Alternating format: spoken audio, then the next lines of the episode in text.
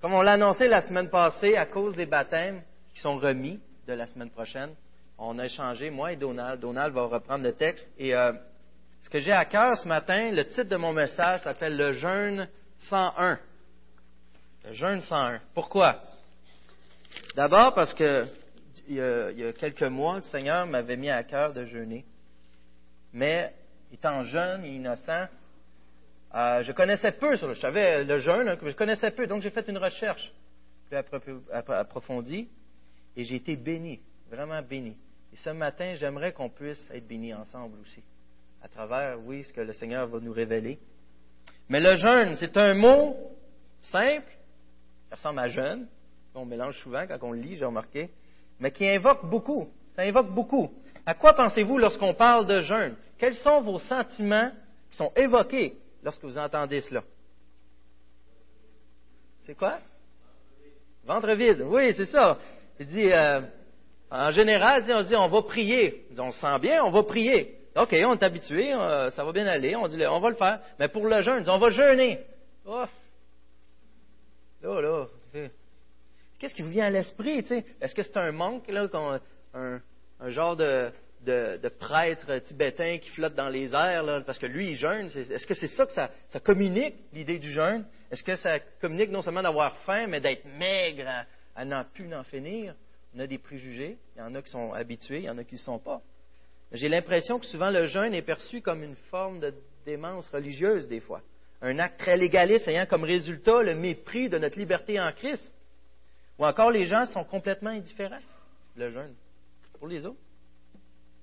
Cependant, pour ceux qui le pratiquent, et encore plus pour ceux qui le font régulièrement, le jeûne a une préciosité particulière. Ça leur permet d'atteindre des sommets jamais atteints dans leur relation avec Dieu. Ça porte à, réflexion. Pour ceux de mon âge, en tout cas, en général, on a peu entendu parler du jeûne. En 17 ans de vie chrétienne que le Seigneur nous cherchait, j'ai jamais eu une prédication sur le jeûne. Jamais. Il y en a qui se disent, mais tant mieux si vous en avez eu. Moi, je n'avais pas eu.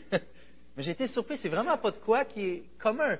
Je ne dis pas que certains dans l'Assemblée le pratiquent, euh, différentes, euh, euh, différents laps, différents temps, mais il y en a beaucoup aussi qui ne le font pas. Et peut-être, donc, ce matin avec moi, jeûne 101. Comment le jeûne, c'est quoi? Qu'est-ce qu'on fait avec ça? Et j'aimerais aussi que ça puisse être pratique, pas juste dire la théorie sur le jeûne, mais en pratique, à la limite. Comment qu'on peut faire pour faire le jeûne? Quels sont les obstacles? Et euh, pour cela, je voudrais vous mentionner deux livres. Un s'appelle God's Chosen Fast, c'est sûr, c'est en anglais tout le temps. A très peu de livres écrits sur le jeûne, parce que puis-je voir. C'est un des meilleurs. Il y a beaucoup des nouveaux livres qui se réfèrent à M. Euh, Wallace, donc d'Arthur Wallace. Et l'autre, c'est euh, An Hunger for God de John Piper. La, la, fin, une fin pour Dieu. Et peut-être qu'il est traduit. J'ai regardé, je ne l'ai pas vu, mais anyway, j'ai vu des parties. Alors, juste avant de poursuivre.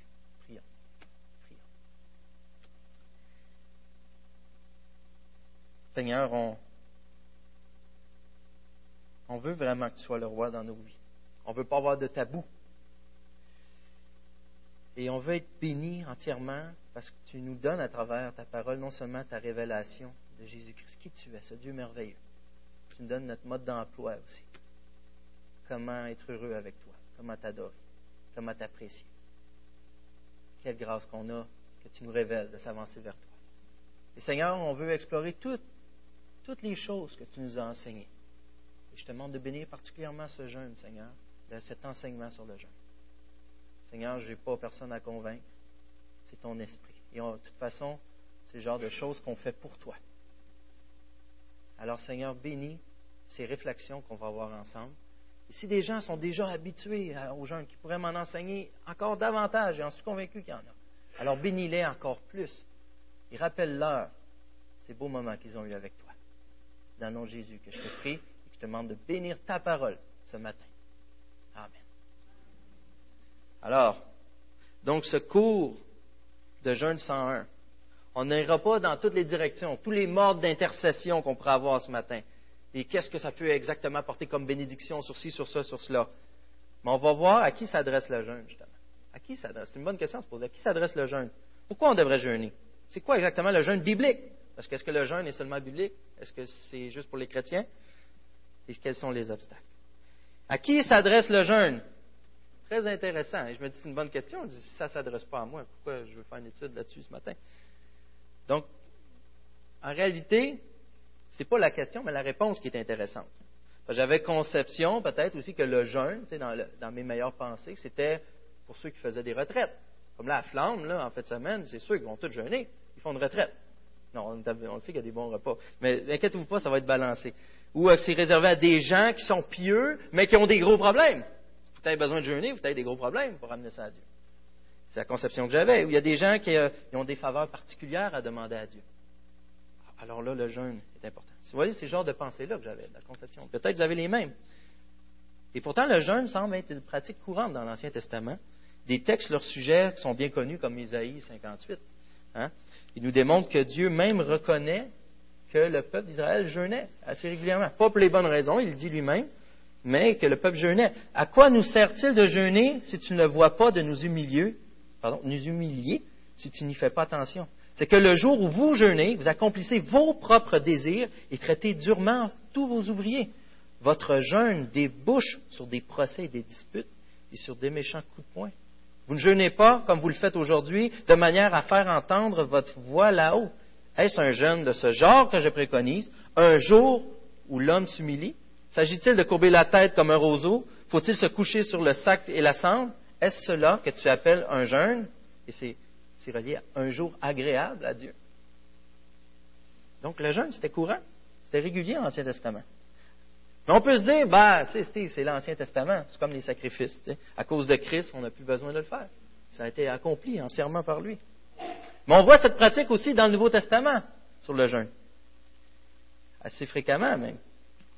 Par contre, en étudiant deux passages, en particulier quand je vais voir avec vous ce matin, on peut avoir une meilleure idée. Et j'ai dû admettre mon erreur, voire ma naïveté quant au jeûne. Non seulement le jeûne n'était pas pour les autres, ou à une autre époque seulement, s'adressait à moi. regardons le premier extrait dans Matthieu 6. Et je vais lire trois versets. Versets 2, 5 et 16. Donc, lorsque tu fais un don à quelqu'un, ne sonne pas de la trompette devant toi, comme le font les hypocrites dans les synagogues et dans les rues, afin de recevoir la gloire qui vient des hommes. Je vous le dis en vérité, ils ont leur récompense. Donc, verset 2, il parle des dons. Verset 5, Matthieu 6, 5. Lorsque tu pries, ne sois pas comme les hypocrites. Ils aiment prier debout dans les synagogues et au coin des rues pour être vus des hommes. Je vous le dis en vérité, ils ont leur récompense. Donc, le don, la prière. Et verset 16, lorsque vous jeûnez, ne prenez pas un air triste comme les hypocrites. En effet, ils présentent un visage tout défait pour montrer aux hommes qu'ils jeûnent. Je vous le dis en vérité, ils ont leur récompense. Alors, qu'est-ce qu'on voit dans ces trois versets tirés du célèbre euh, Sermon sur la montagne hein, de Jésus? Euh, Les similitudes littéraires sont assez incroyables entre les dons, la prière et le jeûne. Ces trois versets sont construits de la même manière. Donc, le sujet, que ce soit le don, prière ou le jeûne, est suivi d'un qualificatif, on va dire, d'hypocrisie.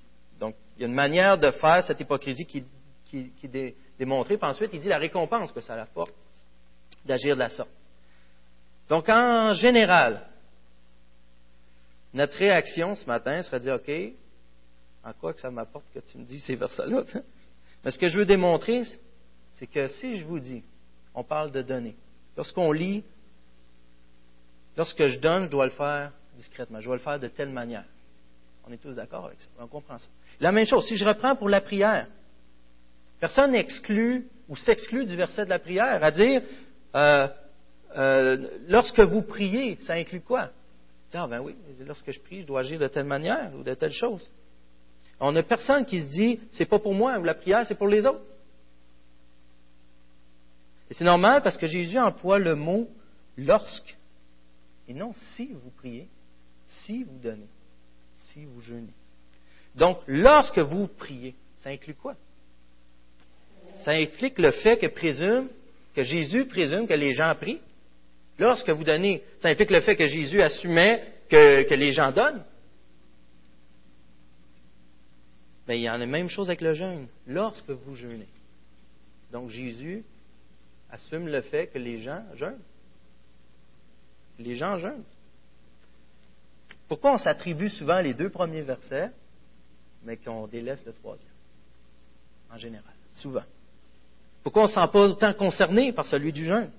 Pourquoi ce n'est pas une pratique aussi courante, ou un réflexe du moins, qui serait comme aussi naturel? Les dons la prière? Mais pour les plus sceptiques encore, il y aurait un argument pour dire, ben ça, c'est à l'époque de Jésus. Donc aujourd'hui, pourquoi on a encore besoin? Alors, ce qui tombe dans le deuxième passage, Matthieu 9, je vais juste lire 14 et 15.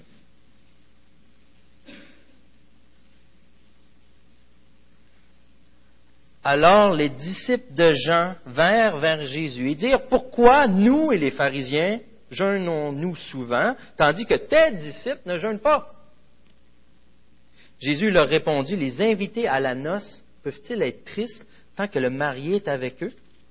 Les jours viendront où le marié leur sera enlevé. Et alors, ils jeûneront. Ici, Jésus étant associé au marié indique clairement, mais qu'avait fermeté, pas sous une forme conditionnelle, si ou quelque chose, que les disciples jeûneront après sa mort et sa résurrection. Donc, jusqu'à ce que Jésus, l'époux, revienne, ils jeûneront. Ils jeûneront. Les disciples jeûneront lorsque l'époux sera parti. La question qui tue, sommes-nous ses disciples? Ses disciples jeûneront. Quelle sorte de disciples qui parlent? Jésus s'attend à ce que ses disciples jeûnent. Donc oui, je suis appelé à jeûner. Tout comme à prier.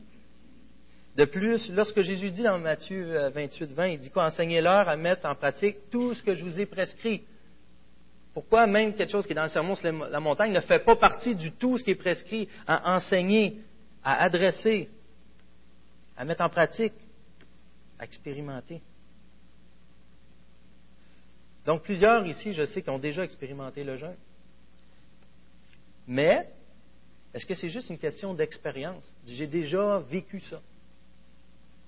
Ou c'est une question d'une pratique? Donc, je suis appelé à le faire, à l'enseigner, à le mettre en pratique. Master, il ne faut pas partir en peur. Master, peur, ça rime. J'ai pour ça les mis ensemble. Master, il ne faut pas partir en peur. Parce que le jeûne, il s'adresse à toi, il s'adresse à moi. Mais pourquoi le faire? Et comment?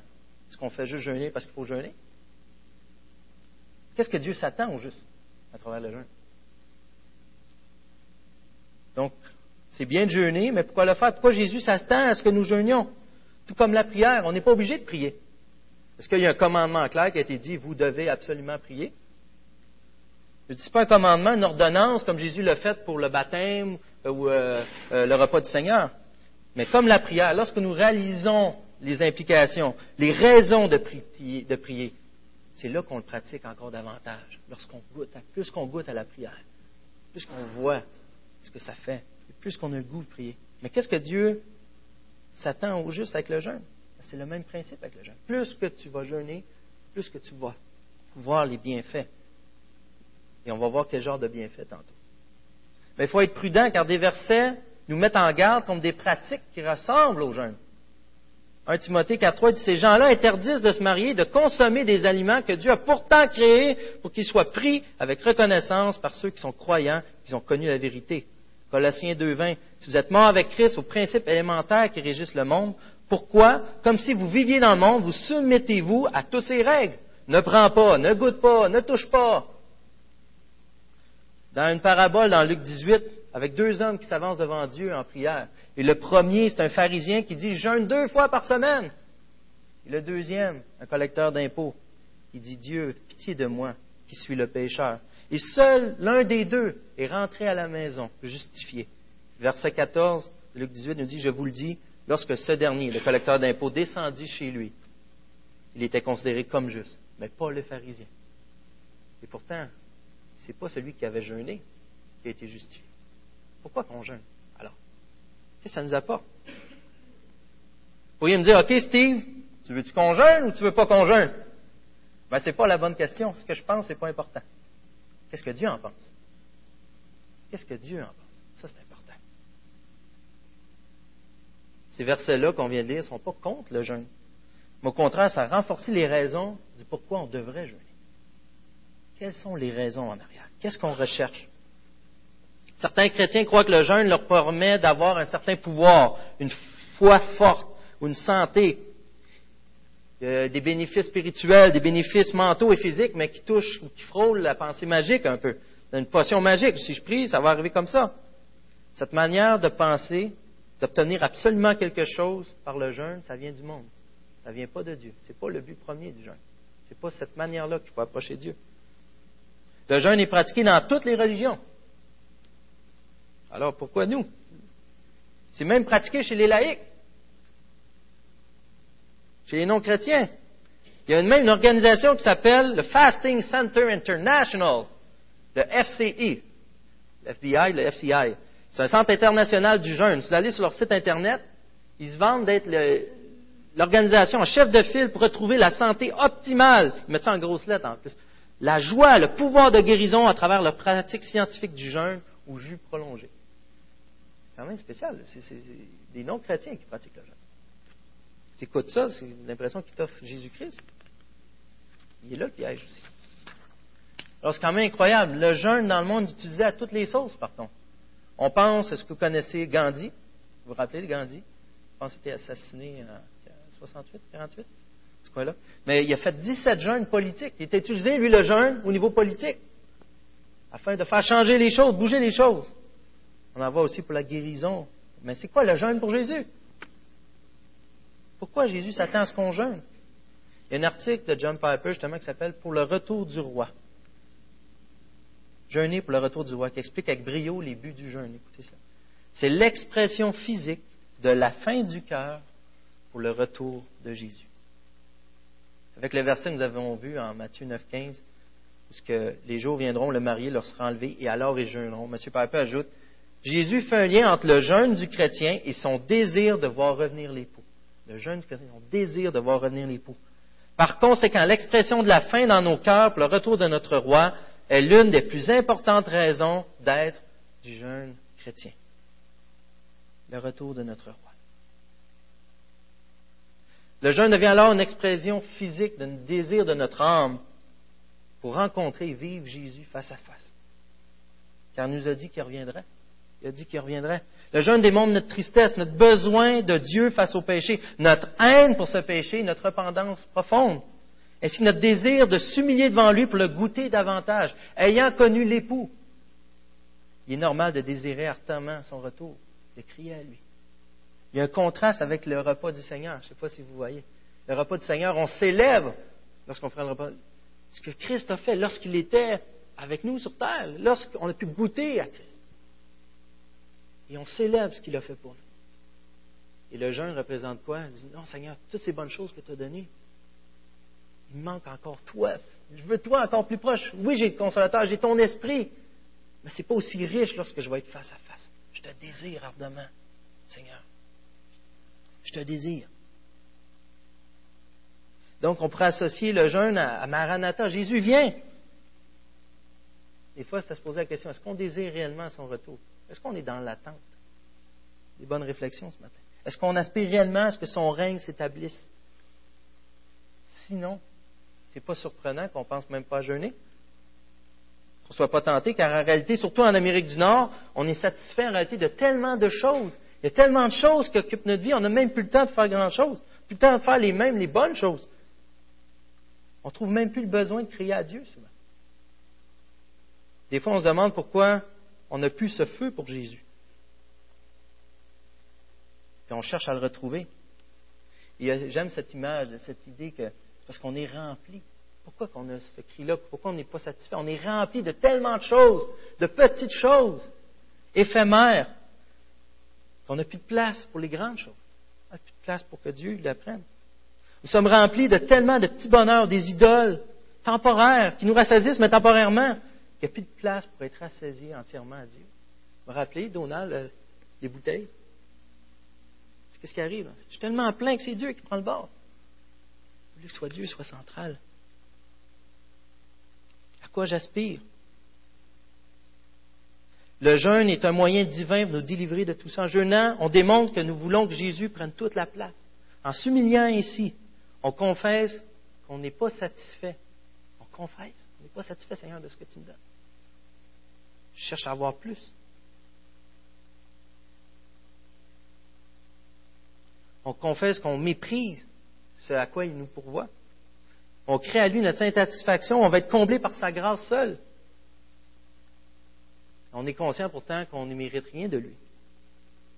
Mais on veut, on veut se mettre à part pour lui. On veut lui demander avec insistance de nous aider, de nous transformer, qu'il se glorifie à travers nous. On va voir un peu plus tard comment. Nous lui crions avec obstination, nous revendiquons ses promesses à lui, ses désirs, sa volonté, afin qu'il les exauce jusqu'à ce qu'il nous exauce. Aspirer au retour du roi en pratiquant le jeûne nous pousse à tout voir en perspective de son royaume, au lieu d'être centré sur mes choses. Ça me pousse à voir son désir, son royaume. Donc, ainsi, les, les raisons jeûner se multiplient lorsque je pense à son royaume.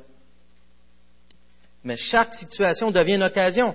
On peut exprimer par un désir profond de voir l'iniquité être abattue. Dans une situation, on peut exprimer notre désir que son règne soit établi particulièrement dans une autre situation.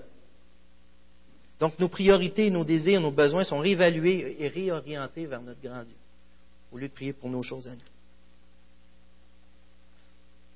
Le danger de dire que tout peut devenir une occasion de jeûner nous plonge dans le contexte d'Isaïe 58 qu'on a vu lorsque l'Éternel déclare au verset 3 c'est que le jour où vous jeûnez, vous accomplissez vos propres désirs. Je peux amener devant Dieu avec cette intention au début, mais que c'est mes désirs que je veux défendre seulement. Et ce n'est pas le but escompté, je ne veux pas que Dieu me dise ça. Ça peut malheureusement être ça. Le jeûne peut devenir qu'un aspect religieux qui nous pousse à croire non seulement que ça peut plaire à Dieu, mais qu'en plus on peut ainsi obtenir la faveur de Dieu. On peut acheter Dieu par le jeûne. Au contraire, le jeûne doit démontrer que notre plus grande faveur, c'est d'avoir Dieu lui-même. Pas ses cadeaux, mais d'avoir Dieu. De connaître Dieu, sa personne trinitaire. Et non seulement d'avoir ses bénédictions par notre piété.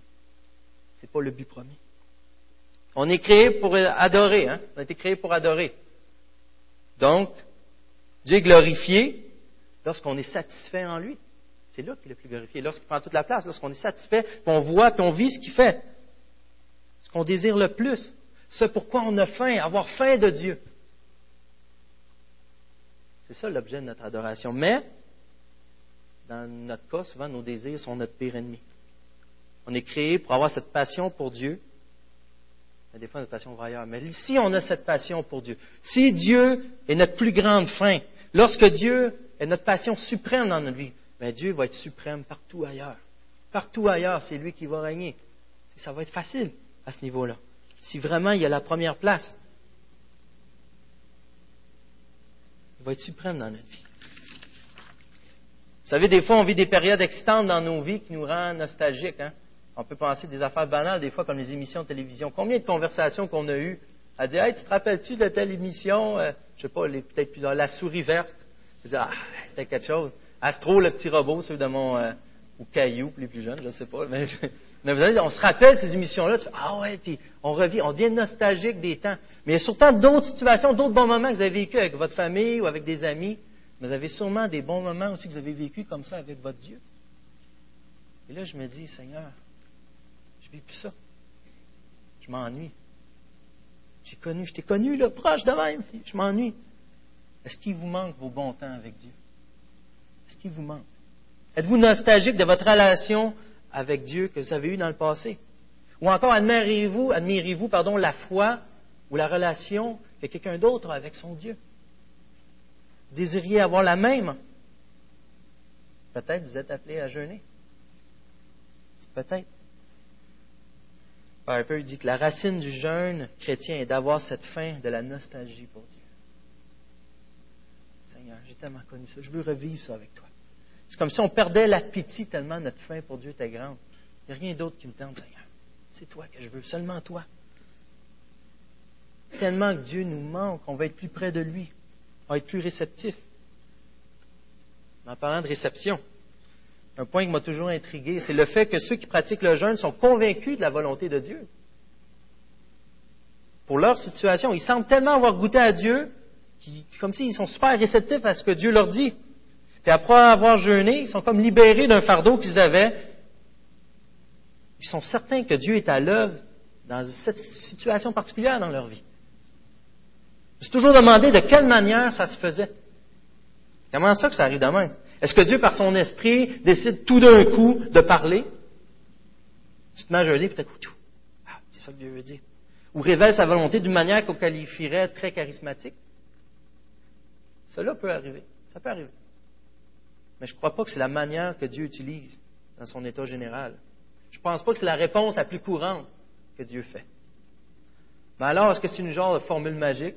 La révélation de Dieu apparaît, après un, j'ai de mon ami, après un acte magique de jeûne, Dieu répond. C'est bien évident même que juste dire ça, c'est gênant. Donc, c'est pas comme ça que ça fonctionne. Et ça m'a paru, en méditant sur le processus, beaucoup plus simple. Beaucoup plus simple que ça. À cause de Jésus-Christ. Donc, ça inclut quoi? Son sacrifice, sa résurrection, notre justification devant Dieu. On a accès à Dieu à tout moment. Son esprit habite en nous. Donc, les péchés, ou le péché qu'on doit confesser, nous séparent au niveau de la communion avec Dieu. Lorsqu'on pêche, au niveau de la communion avec Dieu, on est brisé. Mais pas à notre accès à lui. On a toujours accès à lui. Il y a toujours les bras ouverts. Je me chicane avec ma femme. Euh, toujours ma femme. Je vais dire ça. Moi, je l'aime encore, son chicane. D'un coup, ce serait. Mais euh, sur le moment, la communication est brisée. C'est la même chose avec Dieu. C'est la même chose avec Dieu. Donc, lorsqu'on est à l'écoute de Dieu, son esprit nous parle. Mais tout comme on parle à quelqu'un, il peut avoir des interférences qui empêchent de bien saisir son interlocuteur. Alors, ce qui arrive, si je suis en train de vous parler présentement, puis je dis comme ça, il y aurait bien de l'écho, ou euh, euh, il y aurait des gros bruits de la construction là, en même temps. J'aurais beau vous dire quelque chose, j'aurais beau être à, tout à l'écoute, il y a comme des, des éléments qui vous empêchent de bien comprendre. Et si par contre on va dans, dans le calme, on prend le temps de se parler. Ah, c'est le même message, mais il est bien perçu. Et je crois que le jeûne nous projette un peu dans cette situation-là. C'est pas que tout à coup l'esprit est plus fort, mais c'est peut-être que justement ça nous permet d'enlever tous les éléments qui normalement font de l'interférence, qu'on soit entièrement concentré sur Dieu et que ça soit palpable lorsqu'il nous parle, beaucoup plus clair. Le même message, mais beaucoup plus clair. C'est pour ça qu'on est attentif à ce qui peut nous. Et j'ai un deuxième exemple, beaucoup plus triste, mais qui exprime cet état. Vous avez sûrement déjà vécu une situation de deuil. Et lorsque vous êtes en situation de deuil suite à la perte de votre femme, votre mari, par exemple, ça nous plonge dans un état, et je crois que c'est dans le même état que le jeûne peut nous plonger. La période de deuil, lorsque vous êtes lorsque vous vivez, ma femme décéderait, qu'est-ce que je vis? Qu'est-ce qui reste d'important sur Terre? Est-ce que c'est mon char? Est-ce que c'est ci? Est-ce que c'est ça? Est-ce que c'est la situation au travail? Même là, ça prend tout le bord. Ce qui vient important, ça va être la relation que j'avais avec moi. Ça va être la relation que j'ai avec mes, ma, avec mes enfants. Ça va être la relation que j'avais avec ci. Ça va être ça. Ça va être Dieu va venir central. Il va prendre sa place. Tout ce qui était accessoire perd sa valeur. À cause du deuil. Mais je crois que le jeûne nous permet exactement d'avoir cet état-là avec Dieu. Tout ce qui est accessoire perd sa valeur. La grâce qu'on a, c'est qu'on n'a pas la situation de deuil qui vient avec.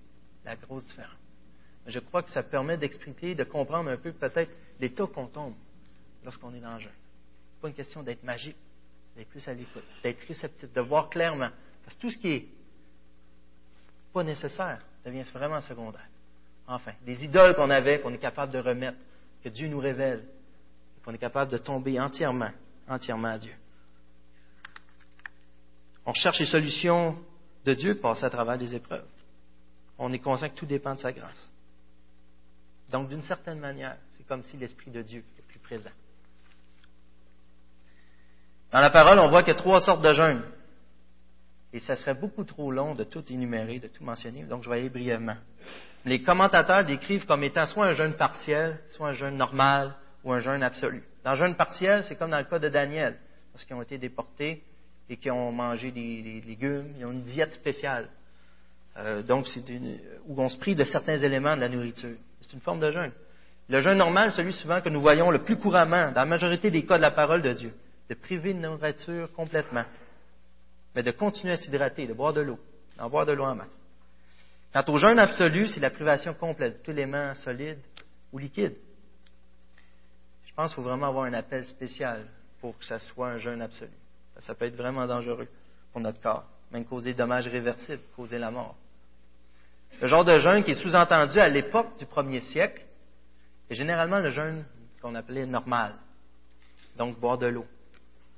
On attribue au jeûne plusieurs choses. Par exemple, si j'aime la télévision, je peux jeûner la télévision pendant une ou deux semaines. C'est excellent devant Dieu si on a des idoles, il y a des choses qui prennent trop de place, de jeûner de ces choses-là pour se consacrer plus à Dieu, pour, afin d'en être détaché, que Dieu reprenne sa place normale. C'est excellent de faire ces genres de choses-là. Donc, qu'on se prive de certaines dépendances, habitudes excessives, c'est excellent. Mais le vrai jeûne, tel que compris par les disciples de Jésus, était la privation de nourriture. Si d'ailleurs, fait intéressant, c'est que le mot en grec, nestuo, c'est composé de ne, négation, donc ne pas, et de manger. Donc, ça veut dire, nestio, de ne pas manger. Donc, même dans la définition au complet, ça nous donne ne pas manger. C'est bel et bien une privation de nourriture et non d'autre chose qui est important de retenir concernant le jeûne du premier siècle. Le vrai jeûne. D'ailleurs, juste en mentionnant, j'ai, lu des choses que j'étais surpris, des, gens qui associent le, manque de sommeil au jeûne aussi. Donc, quand tu jeûnes, tu ne dors pas et ce genre de choses-là. on voit deux cas spéciaux, si on peut dire, euh, dans, la parole, dans 2 Corinthiens, on voit que Paul parle de privation de sommeil qu'il a fait et c'est suivi par une privation de nourriture. On voit dans le chapitre 11 aussi de Corinthiens que la même expression de privation de sommeil est accompagnée cette fois-ci de nombreux jeûnes. Donc ça distingue les deux. Le jeûne, privation de sommeil, c'est pas la même chose. Mais au Québec, notre société a une relation avec nourriture qui est vraiment malsaine. Malsaine. Malsaine. C'est lorsqu'on parle de jeûne, je pense qu'il vient un, un, malaise à cause de ça. Donc c'est pas surprenant que les chrétiens soient mal à l'aise avec ça. On est encore dans le monde, on vit dans notre société, c'est normal et c'est bien. Mais on doit veiller à ne pas tomber dans des pièges. C'est simple, on mange tout le temps. Tout le temps. Tu sautes une collation, c'est comme si tu étais en train de mourir de faim. C'est quasiment vrai. Écoutez mes enfants si vous ne croyez pas. C'est incroyable. Incroyable. Et on a vraiment cette pensée-là. Et d'ailleurs, même je relisais, on dirait que la pression de certains diététistes et ces choses-là nous donne cette impression-là. Si on saute un seul repas, notre vie est en danger, on va se mettre à prendre 40 livres, euh, des choses comme ça. Euh, on a toutes sortes de, choses qu'on peut lire. Allez, allez Google euh, ça sur Internet, vous allez voir, c'est vraiment impressionnant. Toutes les pensées professionnelles, non professionnelles de ce qui arrive là-dessus. Il y a eu un cas dans l'actualité il y a deux semaines où il y a un jeune homme qui est arrivé à un accident, je pense qu'il était paraplégique ou il a désiré de mettre fin à ses jours. La manière qu'il a choisie, c'est par le jeûne. Il buvait peu d'eau, par contre. Mais il a toffé 60 quelques jours. 60 quelques jours. Ah, il ne courait pas un marathon. Hein? Il est paraplégique, mais pareil. Montrer que tu peux être plus que quelques jours euh, sans manger. Il y a même des mouvements en médecine plus présents en Europe qui prônent la guérison par le jeûne. Plutôt que les médicaments. La philosophie de ça, c'est de dire que le combat, euh, le, corps peut combattre lui-même pour se purifier puis se nettoyer. Il ne faut pas tomber dans les extrêmes. Mais c'est un peu l'idée de lorsqu'on perd l'appétit, lorsqu'on est malade. Au lieu que le corps prenne l'énergie à défaire la nourriture et tout, peut permettre à guérir. Notre relation avec la nourriture est même plus que malsaine. C'est facile aujourd'hui, non seulement qu'on mange tout le temps, mais de trop manger. Si au moins on ferait juste manger, mais de trop manger. Après cette recherche-là, je me suis rendu compte à quel point. À quel point. Et je me dis ça, je mets ça en parenthèse, je ne mettrai pas ça une doctrine claire dans. Euh, mais ce que j'ai pu comprendre, j'ai besoin de ça pour survivre. Et ici, c'est péché. J'ai beaucoup trop mangé. Il y a une grâce entre les deux. Quand je dis une grâce, ce n'est pas face au péché qu'on a fait, mais de goûter les bonnes grâces de Dieu, ce que Dieu nous donne dans la nourriture. Souvent, c'est là. Parce que Dieu pourvoit. Ce qu'on a lu avec les versets tantôt. Dieu donne beaucoup de choses. Et on, peut en profiter, c'est bien. Mais ce que j'ai vu, c'est que souvent, j'avais plus tendance à aller vers la fin. Il faut que je finisse mon assiette, j'ai été élevé de même, c'est gros de même. Juste, juste le changement d'attitude m'a fait penser différemment par rapport à la nourriture. Vraiment, j'ai plus besoin de manger autant. J'étais vraiment surpris. Je dis pas que ça, c'est un jeûne comme au sens du jeûne, mais juste notre rapport à la nourriture, c'est incroyable. On enseigne ça à nos enfants. Tu lui donnes une assiette, finis ton assiette. Il n'est plus faim, papa. À la limite, on, on nous amène-tu à pêcher? Il n'est plus faim, mais ah ouais, finis-la. Si tu veux ton dessert.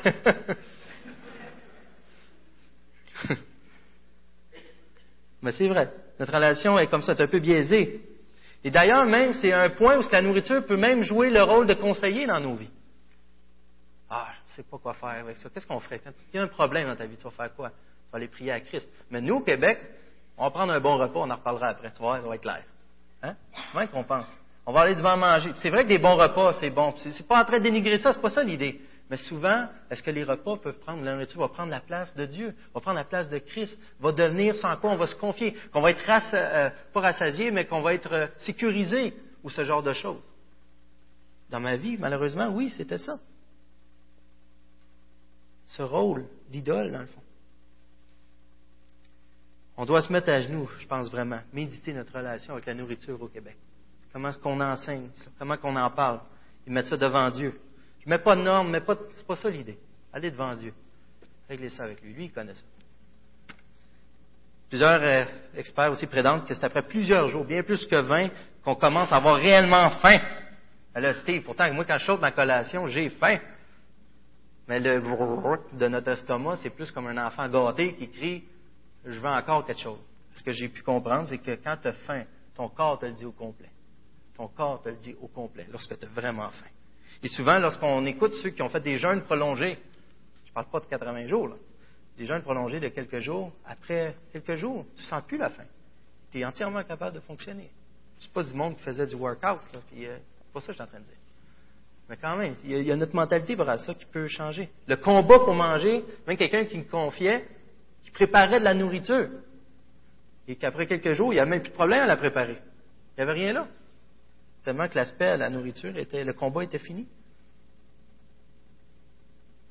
On peut même voir un cas où ce qu'on voit, c'est notre Seigneur Jésus-Christ. Il a fait un jeûne de combien de temps dans le désert?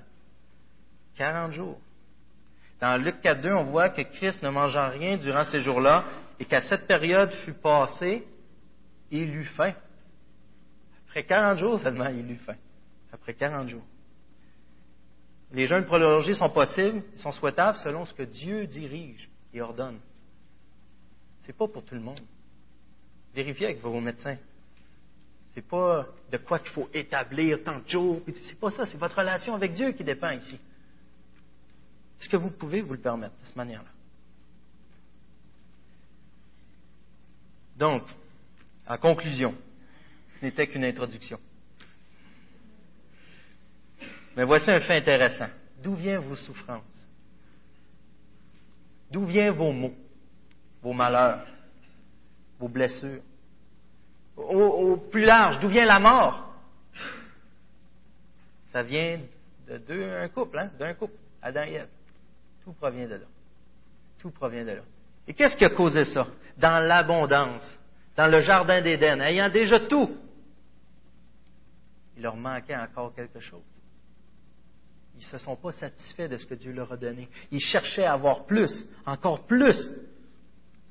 Ça les a menés à leur perte. Et ça mène encore à notre perte aujourd'hui de désirer tant de choses au-delà de ce que Dieu pourvoit.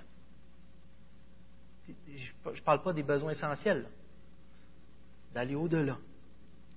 Et Jésus, Jésus, qu'est-ce qu'il a fait? Devant le même tentateur,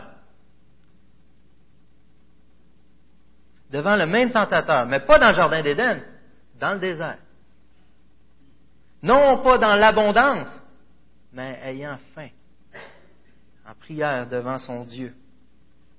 Il a commencé son ministère. Et le but de ce ministère-là, c'était d'éradiquer le péché qu'Adam et Ève avaient introduit par la chute. Et qu'on poursuit nous aussi. Donc la manière de Dieu, la manière de Jésus de vaincre notre péché, ça pense pas pareil tout comme nous autres. Si je suis malheureux, il manque quelque chose, je dois aller chercher ça. Et qu'est-ce que Jésus a exprimé? Pour régler, pour commencer son ministère, pour régler, éradiquer le péché du monde? Qu'est-ce qu'il a fait? Il s'est privé de tout pour aller à Dieu seulement. Wow. Le pouvoir du jeûne, dans ce sens. C'est quoi que Jésus a exprimé? Toutes tes bonnes choses, Seigneur, que tu me donnes, il y a ça, il y a ça, il y a ça. Et euh, on l'a vu dans son ministère d'Isabelle, il a pris Jésus. Là. Il a goûté aux aliments, il a pris des bons repas, il a pris du vin. Mais, là, c'est quoi qu'il déclare à Dieu? C'est toi que je veux. toi, tu es plus important que tout cela. Je ne veux pas les dons du donateur, je veux le donateur au complet. C'est à lui que je vais aller avoir tout conseil. Je recherche ta volonté à toi, je cherche ta face à toi. Le reste va en découler. Jésus a commencé son ministère comme ça. Il l'a amené jusqu'à la passion de la croix. Qui me permet aujourd'hui de dire merci. Merci. Et pas que, non seulement par son attitude humble dans le jeûne, il n'a pas seulement vaincu le tentateur, mais il a démontré aussi qu'il n'y avait rien de plus précieux à ses yeux que Dieu. Rien de plus précieux. On parlait de nostalgie tantôt. On parlait, parlait de nostalgie. Jésus désirait Dieu plus que tous ses cadeaux. Il y a quelqu'un qui me partageait dernièrement, il dit, je t'écoute parler en privé des fois, puis j'écoute d'autres personnes, d'autres pasteurs aussi, puis je dis, J'aimerais ça avoir ce feu-là pour l'éternel. Est-ce que c'est ton cas ce matin? Est-ce que tu as ce feu pour l'éternel? Est-ce que tu aimerais l'avoir encore? Est-ce que tu aimerais l'avoir, ce que tu n'as jamais eu peut-être? Alors peut-être, oui, que le jeûne, c'est pour toi. C'est pas de quoi que je vais te dire, euh, faire ton profil, oui, tu peux jeûner, non, tu ne peux pas jeûner. C'est une relation avec Dieu qu'on parle. On ne parle pas juste de faire des choses. Une relation avec Dieu, rechercher profondément Dieu. Il y a bien des bénédictions que ça peut apporter, il y a bien des moyens d'intercession, bien des choses. Ensuite, le jeûne, j'en suis qu'au début. Mais je sais que ça commence par là et ça va finir par là aussi. C'est avec Dieu. Avec Dieu. Être central avec Dieu. Le jeûne, c'est un test du cœur. Qu'est-ce que tu désires le plus? Moi, je ne veux pas juste une vie éternelle. Une vie éternelle sans Dieu, j'en veux pas. Je veux une vie éternelle avec Jésus. Est-ce que je peux trouver plus de contentement en Jésus que dans la nourriture? Le jeûne peut devenir ce genre de déclaration, que j'aime mieux me réjouir et fêter à la table du Seigneur dans le royaume des cieux que de me remplir des plus délicats plaisirs de ce monde. Dieu t'appelle-t-il à jeûner? Prions.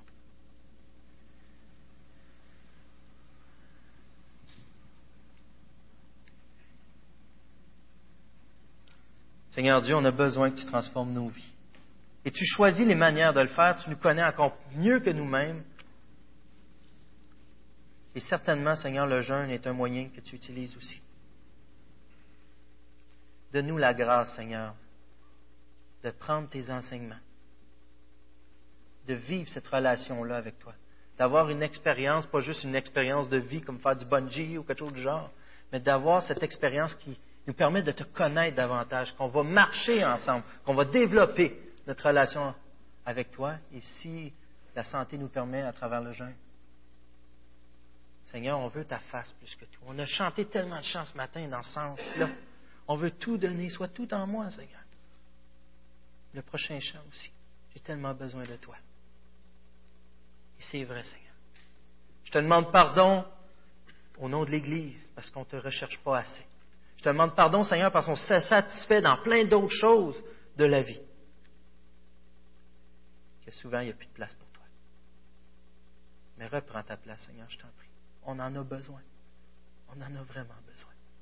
Pas parce qu'on est pire que les autres ou meilleur ou tout ça, mais parce que c'est vraiment là qu'on peut avoir la vraie joie, qu'on peut être rassasié près de Jésus, tout près de ton cœur. On a besoin de toi.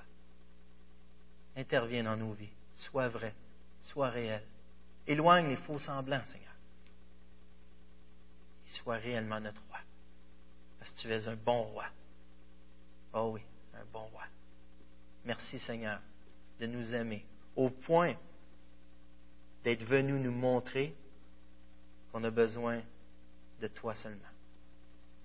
Que la manière d'éradiquer nos problèmes, ce n'est pas en, ayant euh, davantage de choses, ou en travaillant sur nous-mêmes aussi ou ça, mais c'est en allant à toi, en allant à toi. Que ça soit réel, que ça soit vrai dans nos vies. Ah oui, puis par le nom de Jésus qu'on te prie. Amen. Alors levons-nous.